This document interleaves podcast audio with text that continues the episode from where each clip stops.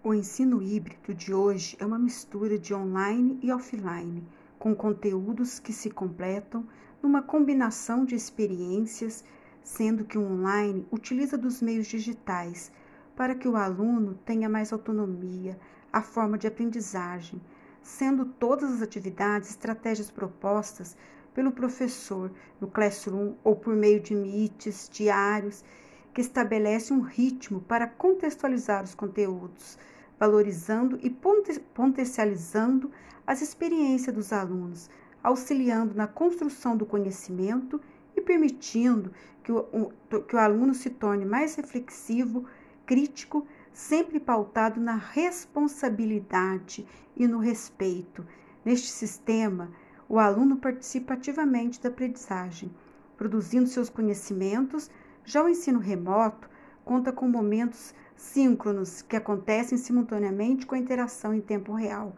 entre aluno e professor. É momentos assíncrono, que não têm relação com o tempo. Mesmo online, permitem a flexibilização por parte do aluno e na execução das tarefas, fóruns, e-mails, videoaulas, mensagens de textos, trabalhos, projetos e outros.